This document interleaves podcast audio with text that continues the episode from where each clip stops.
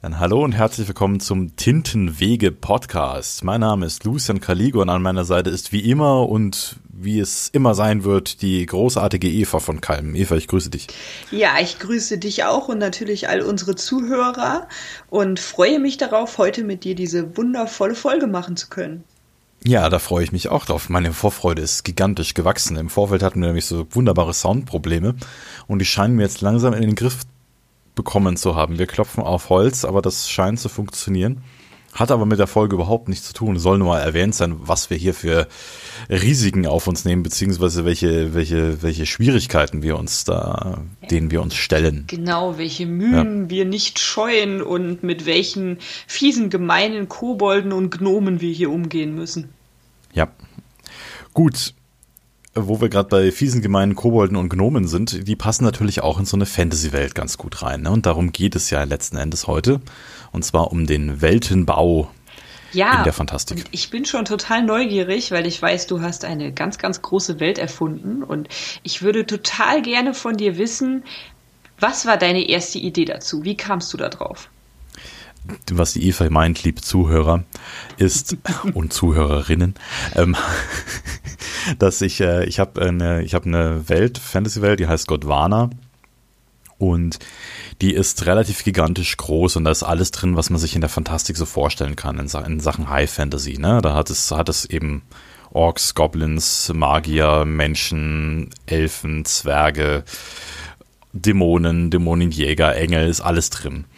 Und wie wir auf die Welt gekommen sind, das ist nämlich nicht ich, sondern wir. Wir haben, wollten ein Tabletop-Strategiespiel machen, sowas wie Warhammer, vielleicht kennt ihr das. Das ist halt, dass man so im komplexen Regelwerk mit Miniaturen aufeinander, das ist im Endeffekt eine Art Schach, bloß ein bisschen komplizierter. Es wird viel gewürfelt und man hat eigene Miniaturen, ganze Heerscharen. Und ein also bisschen man, mehr Krieg.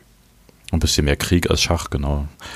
Und dann, es kommt nicht selten vor, dass man irgendwie mit äh, paar tausend Miniaturen auf dem, auf dem Feld arbeitet. Und sowas wollten wir eben auch machen, weil ich ja es immer wieder sage, ich kann nichts lange tun, ohne es selbst tun zu wollen. Also ich kann kein Buch lesen, ohne, ohne selber ein Buch schreiben zu wollen. Ich kann kein Tabletop spielen, ohne ein Tabletop machen zu wollen und so weiter. Und so fing das an. Und wir wollten eigentlich nur alles in dieser Welt haben, was es denn so gibt. Und die, das Projekt ist an der Größe, ist es einfach gescheitert.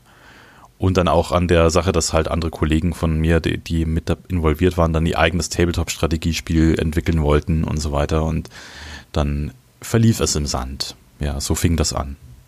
Aber es hatte ja dann zum Glück was Gutes, weil du bist auf die Welt gekommen. Also ich auf bin deine. auf die Welt gekommen. ja, genau.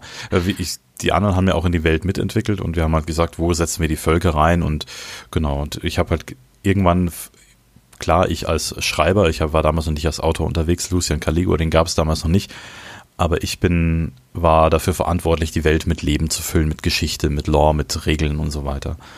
Und ja, und das habe ich gemacht und ich habe gedacht, auch wenn das Projekt jetzt tot ist, wäre es doch schade, auf diese Welt verzichten zu müssen. Ja, genau. definitiv. Genau. Ich meine, so eine Welt ist ja doch was relativ Großes, wenn man die komplett neu aus dem Nichts raus erschafft. Und äh, was war dann äh, so das Erste, was dir dazu eingefallen ist? Das Erste, also es war eigentlich witzig. Der Chris, der darf namentlich, glaube ich, hier gewähnt, äh, erwähnt werden, der wollte unbedingt eine spielbare Armee haben, ähm, Mythengestalten und Fabelwesen. Und es musste in dieser Welt irgendwie integriert sein.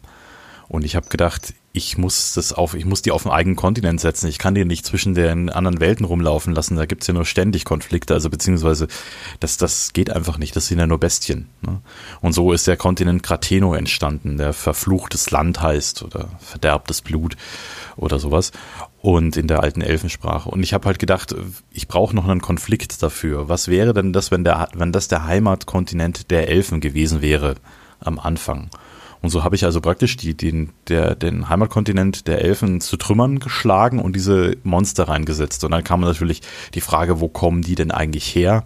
Und also, dass sie da aus, aus vergifteten Gewässern heraussteigen und dann nach dem Blut der Elfen gieren oder sowas. Äh, wo kommt das eigentlich her und wo geht es hin? Und was wäre denn, wenn da noch Elfen überlebt haben? Das war so ein Story-Twist, den hatte ich mir für meine beiden Mitstreiter die da beteiligt waren, hatte das überlegt, dass ich so eine eigene Elfenarmee habe, nicht die regulären, die geplant waren, sondern eine eigene Elfenarmee, die tatsächlich mit diesem Bestien noch interagiert in irgendeiner Art und Weise, die besonders verfeindet sind oder die Bestien auch irgendwie nutzen können oder sowas. Das war so ein Story-Twist für mich und für die. Und das hat mich nicht mehr losgelassen. Und da sind die Elfen von Krateno draus entstanden. Also mein allererstes Buch, das ich als Lucian Caligo veröffentlicht habe. Und das heißt, du hast den Elfen dann da auch andere Fähigkeiten gegeben oder irgendwelche Besonderheiten, die sich von den anderen Elfen oft in deiner Welt da absetzen?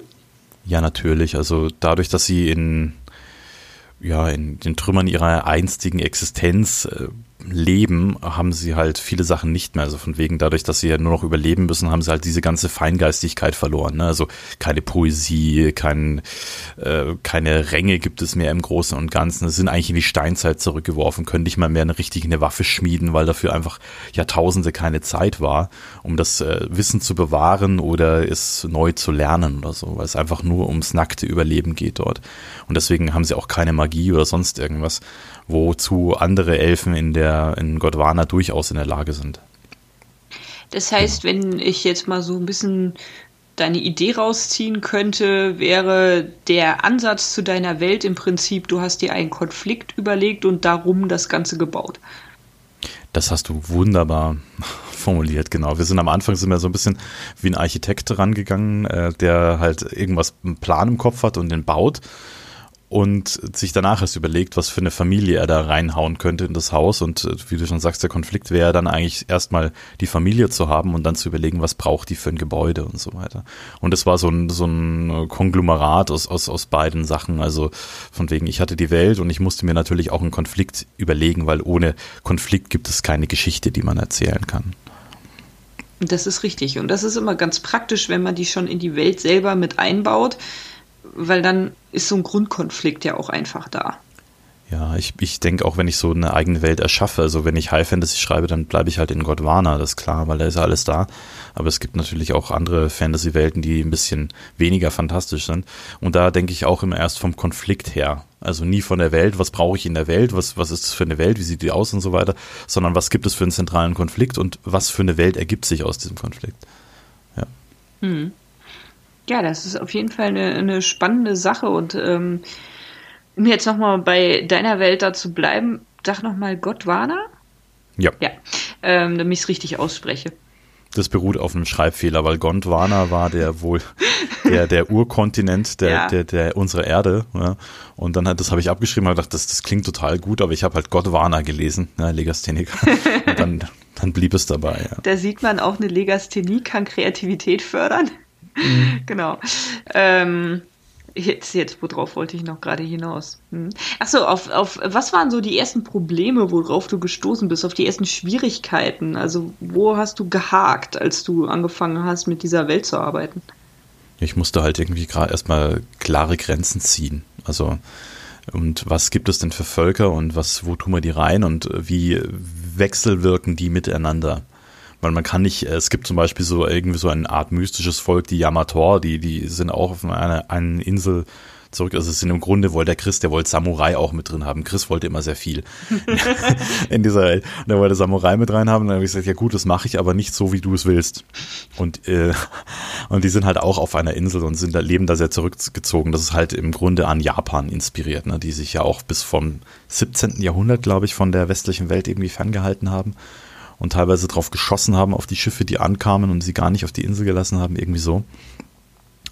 Und daran ist das inspiriert, aber das, da kommt noch ein interessanter Kniff dazu, genau. Und das war so die Sache, wie we wechselwirken die miteinander, wie agieren die miteinander. Zum Beispiel die Magier sind natürlich auch abgetrennt auf einer eigenen Insel, die Hohe Schule der Magie. Und wie wirken die denn auf die Welt ein? Sind die als eigene Armee vorhanden? Weil wir waren immer noch bei dem Tabletop. Wie, wie interagieren die mit denen? Und da war halt zum Beispiel die Überlegung, die Magier, okay, das sind halt, die suchen überall nach Wissen und mischen sich halt überall mit ein. Die sind aber jetzt nicht mit jemandem speziell verfeindet oder so. Oder wie habe ich die Orks und Chris wollte natürlich Orks haben und Wikinger. und wie bringe ich die denn miteinander zusammen? Wikinger und Orks sind ja vielleicht von der Mentalität eher ähnlich, ne? Und dann setze ich die halt auf denselben Kontinent. Ja. Sodass sie dann irgendwie teilweise miteinander oder untereinander leben können. Ja, ja, das ist sehr spannend. Orks und Wikinger. Die Kombination habe ich auch noch nicht gehört. Ja. sehr schön. Also ich bin schon sehr gespannt. Ich habe da noch keinen Teil geschrieben. Orks kamen schon mal vor, so ein bisschen. Ja. Aber ich habe da noch nichts äh, Konkretes geschrieben. Mal schauen, was passiert. Ja, das klingt sehr spannend. Also zurück so zu den Magiern. Das heißt, ähm, deine Magier sind im Prinzip auch so gebaut, dass, dass man die, wenn man jetzt ans Tabletop denkt, in jede Armee halt auch hineinsetzen könnte. Die, das wäre theoretisch möglich gewesen, ja. Wir hatten damals, soweit waren wir dem Regelwerk nicht fortgeschritten, aber wir hatten eigentlich die einzelnen Armeen schon äh, durchkonzipiert, ja. Oder dass man sie miteinander mischen kann, dass das da, soweit waren wir noch nicht, aber das wäre noch eine Idee gewesen, ja. Hm. Ja, spannend. Spannende Sache, so ein Weltenbau. Hm. Ja, wie ist es bei dir? Ich meine, du baust ja auch Welten. Das stimmt. Ähm, meine Welt, die ich gebaut habe, da war mir als allererstes klar, ähm, ich, ich, es fing irgendwie auch mit einem Konflikt an. Ganz lustig. Mhm. Aber gar nicht mit so einem großen Weltenkonflikt, sondern ich wollte in meinem Buch einfach ähm, jemanden haben, der auf der bösen Seite ist und von der bösen Seite aus aber trotzdem der Held ist. Ne? Also okay. jemand, der halt nicht so der klassische äh, goldene Ritter in weißer Rüstung ist, sondern jemand, der halt auch durchaus auf, auf der anderen Seite steht. Und damit war für mich klar, okay, ich brauche in meiner Welt irgendwas, was Böses. Und dann habe ich damit angefangen, ja, ich will in dieser Welt Dämonen haben. Und für, eine, mhm. für Dämonen brauchte ich eine Unterwelt. Also das, das war, das ging so für mich einfach zusammen. Die Dämonen sollen in der Unterwelt leben. Und damit kam ich dann zu dem Grundkonflikt in der Welt, nämlich wie sind die Dämonen in die Unterwelt gekommen? Wer lebt in der Oberwelt und wieso schafften die das in der Oberwelt, dass die Dämonen in der Unterwelt bleiben? Weil das möchten die Dämonen natürlich nicht. Nee, klar, die wollen natürlich auch an, am Strand an der, in der Sonne liegen. De facto äh, ja irgendwie schon. ja, klar, natürlich, ja. Also das ist. Ne, also Weltherrschaft kriegt man natürlich nur immer, immer nur, wenn man auch oben lebt. Ne? Man kann nicht aus der Unterwelt heraus die gesamte Welt beherrschen. Das ist schwieriger, weil dann hat man ja auch nichts davon. Ne? Man, mhm. man will ja da leben, wo man auch herrscht. Und ich finde immer so, also das war so, so die Grundidee war, okay, was, was, was wollen dämonische Völker? Also die wollen halt irgendwie die Macht ergreifen. Ne, also ob ja. das jetzt wirklich Weltherrschaft ist oder erstmal nur über ein bestimmtes Gebiet, sei ja auch erstmal dahingestellt. Aber auf jeden Fall wollen die irgendwie nach oben. Hm. Und dementsprechend. Warum genau? Warum gieren sie nach der Macht? Hast du da auch schon irgendwie was? Oder ist es einfach nur, weil sie, sie gieren nach der Macht, weil sie nach der Macht gieren? Also, ja. ja also interessanterweise ähm, ist es so, dass die Dämonen in meiner Welt sehr, sehr, sehr lange leben können, viel länger als die Menschen. Und mhm. ähm, dementsprechend finden sie die Menschen eigentlich eher als, ja, das, das ist halt so was, was man beherrschen muss, weil die, die dienen einem. Ja, also so, mhm. so Menschen sind so quasi so Spielfiguren, über die man. Also es ist praktisch deren grundlegendes Weltbild sozusagen. Genau. Also, ne? und, ja. Aber deren Hauptziel ist tatsächlich, dass sie vor allen Dingen wieder zurück in die Oberwelt wollen. Und mhm. ähm, Dementsprechend muss es natürlich in der Oberwelt auch eine Macht geben, die dagegen steht. Und das sind halt in meiner Welt die Wächter, die halt ähm, gute Magie ausüben können. Und ähm, da wollte ich aber von vornherein, dass sie halt nur mit Schilden agieren können. Also die haben keine in dem Sinne aktiven kampfmagischen Fähigkeiten. Okay, das sind also praktisch reine Beschützer. Es sind reine Beschützer, wobei sie natürlich irgendwie sich ja verteidigen müssen. Sprich, sie lernen natürlich quasi Schwertkampf, also Kampf mit Waffen und Kampf mit Fäusten. Ne? Und sind das auch über Menschen oder sind das nur Menschen? Und das war nämlich genau tatsächlich der nächste Punkt. Die Dämonen und die Menschen äh, und die Wächter kommen beide aus den Menschen.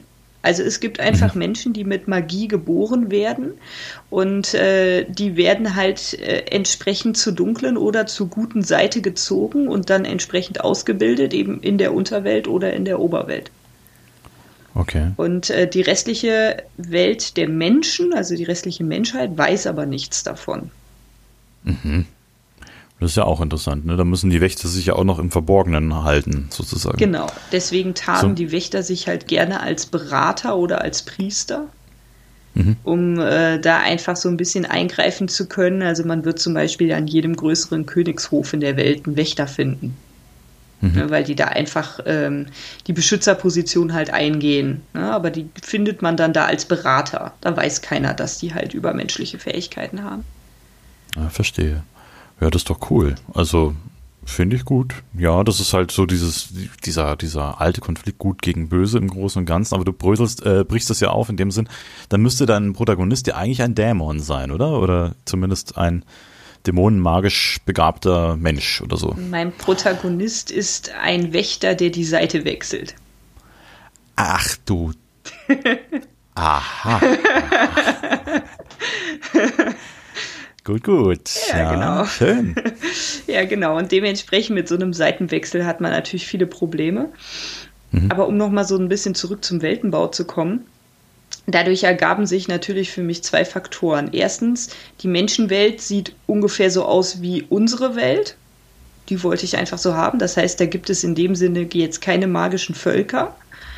Und mhm. in der Unterwelt muss es Phänomene geben, die einfach anders sind. Also zum Beispiel in der Unterwelt gibt es einen Himmel, der aussieht wie ein Himmel, obwohl darüber ja die Erde ist.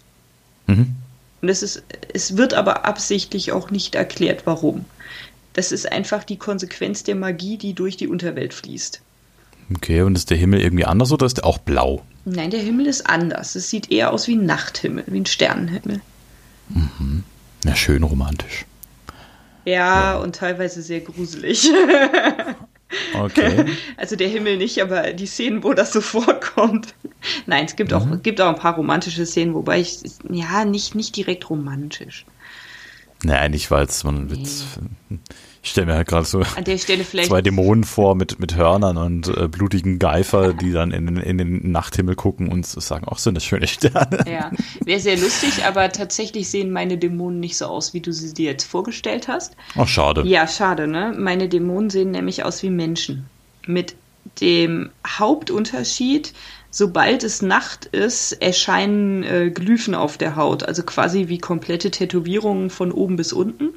Mhm. Und jede Tätowierung ist halt einer Dämonenart zu eigen. Also es gibt halt äh, Feuer, Wasser, Wind, Schattendämonen und ähm, telepathisch begabte Dämonen und jeder von denen hat halt eine unterschiedliche, nennen wir sie mal Tätowierung, aber sie sind nicht tätowiert, sondern das kommt durch die Magie, die sie nutzen. Mhm. Und das ist spannend. Und wenn dann so ein Dämon auf der Welt unterwegs wäre, der wäre dann wahrscheinlich nachts leichter zu erkennen als, als am Tag sozusagen. Genau, also tagsüber dadurch, kann er sich ganz gut tarnen, aber nachts wird halt schwierig. Mhm. Und dadurch, dass er, dass äh, unten nur Nacht ist, sehen sie praktisch immer so aus, wie sie aussehen. Genau, in der Unterwelt sehen sie immer so aus, wie sie aussehen. Na, da hast du ja echt Gedanken gemacht. Ich habe mir nur gedacht, wie bringe ich die Völker auf dieser Welt unter? Nicht schlecht, ja, sehr gut. Ja, ja. doch, äh, steckt so ein bisschen was drin.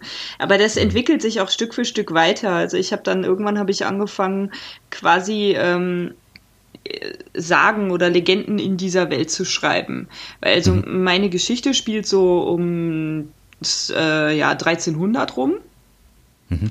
Also bist du dann im historischen Kontext, bist du da wirklich drin oder bist du also es jo. ist eine eigene Welt, die komplett sich parallel entwickelt zu unserer.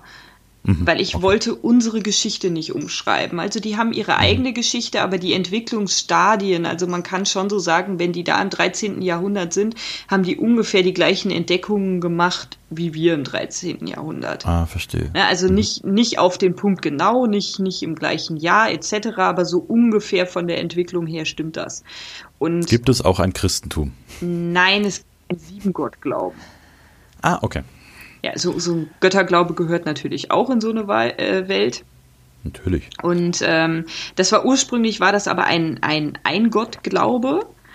Mhm. Und ähm, im Jahre Null ist der Wächterorden ähm, gegründet worden.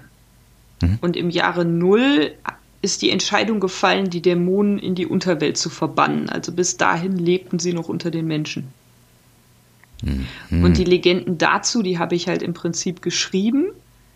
Mhm. Und die sind unter den Menschen im, im 13. Jahrhundert aber nur noch so als Märchen abgetan. Also die mhm. glauben nicht daran, dass das Wirklichkeit ist, weil die Wächter ein ganzes Jahrhundert, das ist das blutige Jahrhundert, dafür gekämpft haben, den Menschen einzureden, dass das, was sie geglaubt haben, nicht Wirklichkeit ist.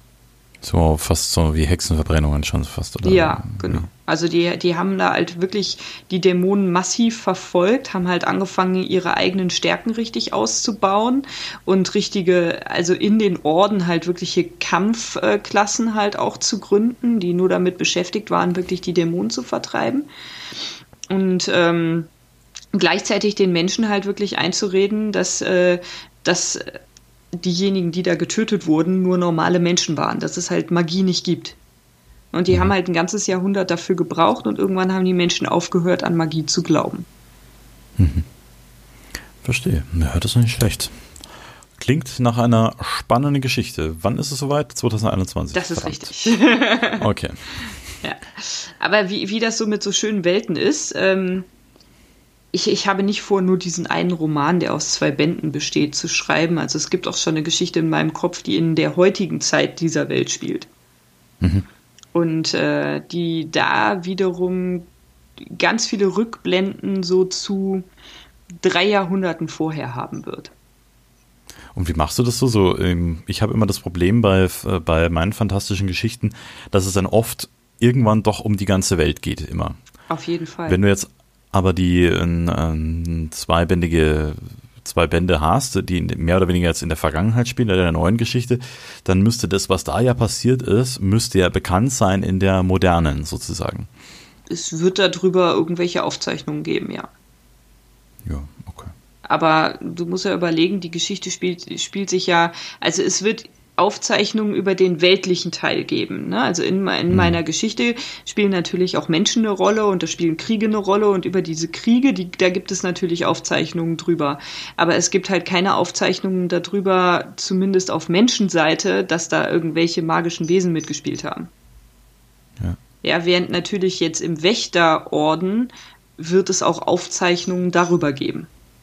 So wie im Vatikan dann. Genau. Also dieses Geheimarchiv. Genau finde es sehr spannend. Was ich auch, wo ich gerade, wo ich so äh, scherzhaft gefragt hatte, ob es denn auch ein Christentum gibt, weil zum Beispiel einer meiner Lieblingsautoren, Alexei Pechow, äh, Russe mit Namen, der hat äh, die Chroniken der Seelenfänger hat er geschrieben. Das sind vier Bände und das spielt auch in einem historischen Setting und benutzt die ganze moderne, also unsere ganze Mythologie sozusagen oder beziehungsweise unsere, es gibt eine katholische Kirche und so weiter und auch die Länder aber die heißen alle anders und die Weltkarte sieht auch ganz anders. Also er benutzt praktisch nur diesen, diesen Urkonflikt und auch gab auch einen Kaiser Konstantin und Jesus und so weiter und das beruht halt alles da so ein bisschen drauf. Und das fand ich auch eine sehr, sehr spannende Idee, halt das alles aus der, aus unserer Welt herauszureißen und in eine fantastische Welt über zu, zu überführen. Genau. Das ist ein total spannendes Konzept, ja, auf jeden Fall. Ja. Also ich finde immer, je größer die Welt wird, also ich finde immer so im Mittelalter kann man sich ja noch die Welt relativ klein denken. Es gibt natürlich außer den drei Ländern, die in meinem Buch jetzt vorkommen, gibt es halt noch so die ganze Südhalbkugel der Welt. Mhm. Äh, zu diesem Zeitpunkt weiß man praktischerweise ja gar nicht, dass die Erde rund ist. Sehr hilfreich. mhm. Aber später, in, also in der anderen Geschichte, die ich im Kopf habe, wird, wird sich das natürlich ändern und dementsprechend wird es halt auch mehr geben als nur diesen Siebengott-Glauben. Ne? Also ich, ich weiß schon andere Länder, die einen komplett anderen Glauben haben. Und da musste ich zum Beispiel eben lachen, wo du von den Samurai angefangen hast. Weil so ein Volk gibt es bei mir in der Welt auch. Ja, verrückt. Allerdings halt ja, wir haben schon gemerkt, Roman. dass wir da sehr nah beieinander sind bei manchen Ideen. Ne? Ja, ja, das passt halt gut. Ja. Ja. Ich habe dich unterbrochen, tut mir leid. Ja, ich hatte nur noch zufügen wollen, jetzt nicht in dem Roman, sondern wie gesagt, das wäre ah, dann ja. erst in der neuen Welt Thema. Verstehe. Ja, sehr gut. Nee, und das, ich finde das eigentlich ganz gut, so den Weltenbau so anhand von Beispielen zu äh, besprechen, weil da sieht man einfach, auf was man alles achten muss. Ne? Was ich zum Beispiel auch ganz schwierig finde, ist oft ein vernünftiges Magiesystem zu etablieren. Das ist, glaube ich, das, so das komplizierteste, womit äh, Fantastikautoren sich rumschlagen müssen. Ja, weil als Magier hat der hat natürlich enorme Kräfte oft und dann muss man halt dann schauen, wie beschneidet man die oder wie limitiert man die. Oder und kann, dass man nicht dann das auch noch irgendwie kann. Ich muss jetzt äh, den Fantastische Tierwesen 2 zum Beispiel, da gab es mehrere so Stellen, wo ich mir gedacht habe, ach so, okay, funktioniert das jetzt also auch mit der Magie. Gut. so, wo ich mir gedacht habe, das, das, das passt irgendwie nicht zu dem Konzept, das ich vorher hatte. Und ich fürchte, da steht kein großes Magiesystem dahinter. Ja. Hinter diesem ganzen Ding. Ja, das ist tatsächlich eine ganz große Schwierigkeit, weil du, du darfst nicht alle Probleme mit Magie lösen können. Weil hm. das kann nicht funktionieren. Weil, wenn ja, warum gibt es dann überhaupt noch ein Problem? Ja, verstehe ich nämlich auch nicht. Zum Beispiel die Weasleys, die leben ja in Armut, aber du kannst ja mit Magie, kannst dir alles herzaubern im Grunde. Das äh, fand ich irgendwie auch irgendwie schwach erklärt ne, bei Harry Potter. Ja, Harry Potter hatte noch ein paar andere Schwächen. Also ich, ich finde immer die Ideen, die J.K. Rowling hat, die finde ich toll. Die ist hm. unheimlich vielfältig, auch von den ganzen Figuren her, die die erschafft, jetzt halt auch in diesen äh, Nachfolgegeschichten mit den äh, fantastischen Wesen. Ähm, das ist das ist total schön, aber sie hat ein paar Logiklücken drin. Wie zum mhm. Beispiel, warum taucht im vierten Buch erstmalig ein Wahrheitstrank aus, auf, den es seit Jahren aber gegeben hat, der aber in den drei Büchern davor nicht benutzt wurde und danach auch als äh, nicht wirklich gut fähig erklärt wird. Okay, war das nicht so, dass dieser, dass dieser Trank, der Einsatz dieses Tranks verboten ist? Irgendwas, irgendwas war doch da? Aber ich bin, bin nicht mehr so ganz sicher. Also man, das ist halt jetzt auch wieder eine Schwierigkeit des Weltenbaus, ne? Weil so Geschichten entwickeln sich weiter und man kommt dann vom Hundertsten ins Tausendste. Und dann denken sich, ja, das wäre jetzt aber gut, das zu haben. Aber dann, wie du schon sagst, ne, in den vorigen Bänden, wie soll man das erklären, dass es da nie eingesetzt wurde? Also ich finde, das ist auch so eine Schwierigkeit, einer, äh, das, einer konstanten Welt zu haben. Also, ja, das ja. ist eine total große Schwierigkeit, weil klar, es kommen einem beim Entwickeln der Geschichten kommen einem Ideen, ne? Und dann schreibt man weiter und dann kommt wieder die nächste Idee, das ist so. Aber man muss dann halt, also ich versuche dann halt sowas, also ich, ich werde es auch nicht vermeiden können, ne? Ihr merkt schon, wie ich stammel, mhm. das ist zu kompliziert. Ähm, die Idee zum Beispiel wäre halt bei mir an dieser Stelle gewesen, ja, warum lässt sie ihn nicht einfach neu erfinden an dieser Stelle? Weil dann ist zum mhm. Beispiel ja auch die, ähm, die, die Prüfbarkeit, ob das jetzt wirklich funktioniert oder nicht, dann wird es automatisch unsicherer. Ne? Wenn es das jetzt nicht schon ewig gegeben hat, sondern eine Neuerfindung ist, dann kann man das auch direkt wieder in Frage stellen. Ja, kann ich verstehen, was du meinst, ja. Ja. Aber das, das ist äh, eine, eine der ganz großen Schwierigkeiten. Wie bleibt das Ganze kongruent? Ne? Wie bleibt das System stabil? Ja. Also wer das äh, so gut kann wie kein anderer vor ihm oder den ich je kenn, kennengelernt habe, ist Brandon Sanderson. Also der hat, der hat ja eigentlich in jedem Buch hat er ein Magiesystem drin und es ist wirklich wie eine komplexe Physik aufgebaut. Einfach strukturiert, man äh, kann es verstehen, aber was er dann in letzter Konsequenz noch rausholt, das ist, finde ich, phänomenal. Also das kann man gar nicht anders ausdrücken. Hast du ein paar Beispiele? Ich habe ein Beispiel, und zwar die Nebelgeborenen zum Beispiel. Da geht es darum, dass die halt verschiedene Fähigkeiten haben. Die können Metalle nutzen, also indem sie die runterschlucken als Pulver oder, oder sonst irgendwie als Kugel. Pillenform und so weiter und die können dann durch diese Metalle verschiedene Fähigkeiten freisetzen. Also zum Beispiel, wenn sie, ich bin jetzt, ich habe das schon länger her, aber zum Beispiel, wenn sie Eisen, glaube ich, äh, wenn sie schlucken, dann können sie praktisch sich von anderem Eisen abdrücken. Mhm. Und dann also praktisch so auch in der Luft schweben und sich halten, wenn sie praktisch unter sich Metall haben. Also werfen halt eine Münze auf den Boden und erheben sich dann durch Druck, den sie innerlich ausüben, auf diese Münze in die Luft oder sowas. Oder schleudern das Metall anderen entgegen oder sowas. Oder wenn sie Weißblech äh, zu sich nehmen, dann werden sie übermenschlich stark oder ich meine, was war, irgendwas war mit Kupfer, glaube ich, noch, dann sehen sie besser und lauter so Geschichten. Und dann gab es halt auch noch die anderen Metallgeborene oder wie die, wie die hießen. Ich komme jetzt auch nicht mehr drauf, die hatten halt jeweils nur eine von diesen Fähigkeiten. Ja, das so. klingt auf jeden Fall also, auch total spannend.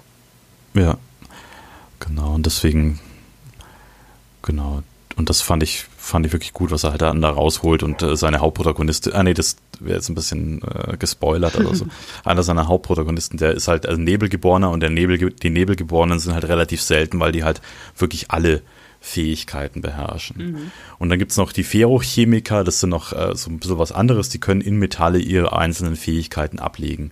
Halt auch in, in den ersten drei Bänden gibt's halt welche, die können wirklich alles machen. Also sie können sagen, ich äh, speichere meine Gesundheit in einem Ohrring oder sowas und dann werden sie halt, werden sie das machen, werden sie halt krank. Mhm. Also haben Schnupfen und so weiter und denen geht's halt nicht so gut, ja. Und wenn sie halt dann irgendwie verletzt werden oder so, können sie Gesundheit da rausziehen und dann praktisch sich schneller damit heilen oder so.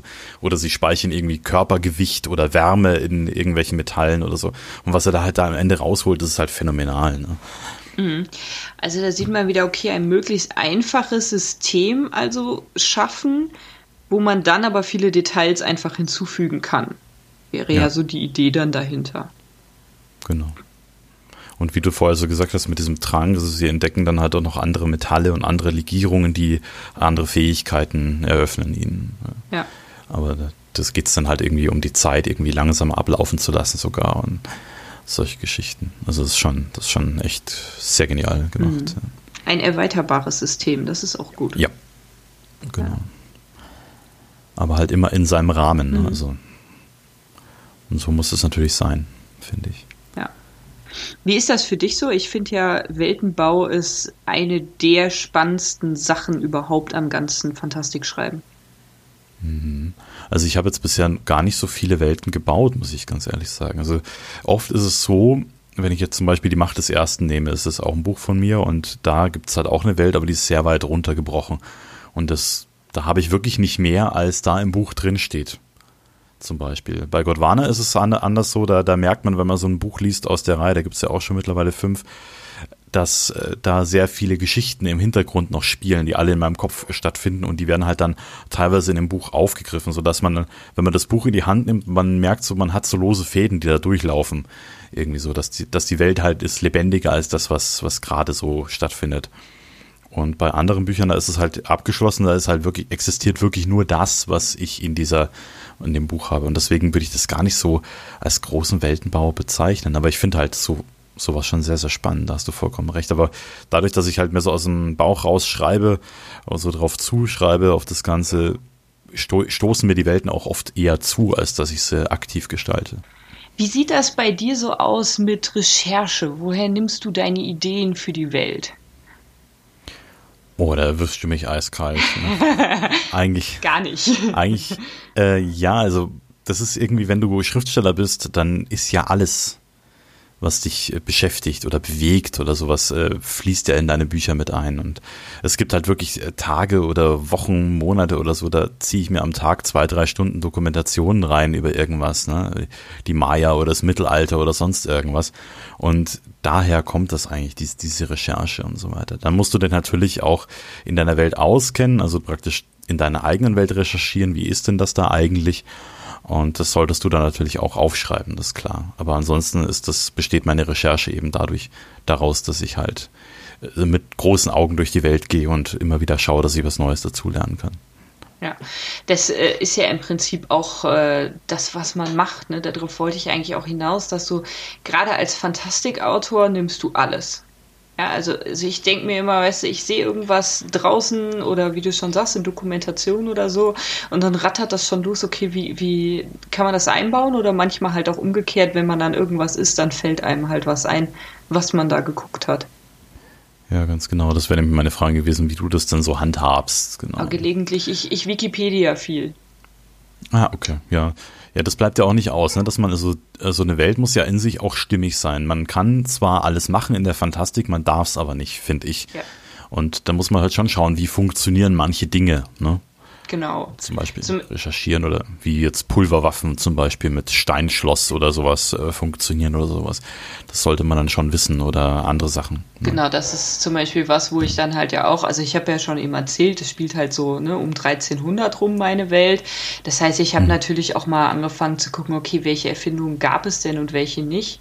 Zum Beispiel, ja. ähm, es gab tatsächlich schon Glasfenster, sie waren aber super, super, super, super selten. Also nur den, mhm. den ganz Reichen im Prinzip vorbehalten, ne? weil das da gerade erst anfing, ähm, dass man das Glas halt auch äh, so unterschiedlich verwenden kann.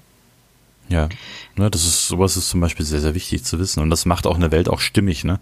Man kann ja nicht eine Welt von, von Grund auf aus dem Nichts stampfen. Man muss sich ja immer irgendwo dran inspirieren, irgendwie das anlehnen und Referenzen dafür finden. Genau, es muss halt auch logisch erklärbar sein. Ja.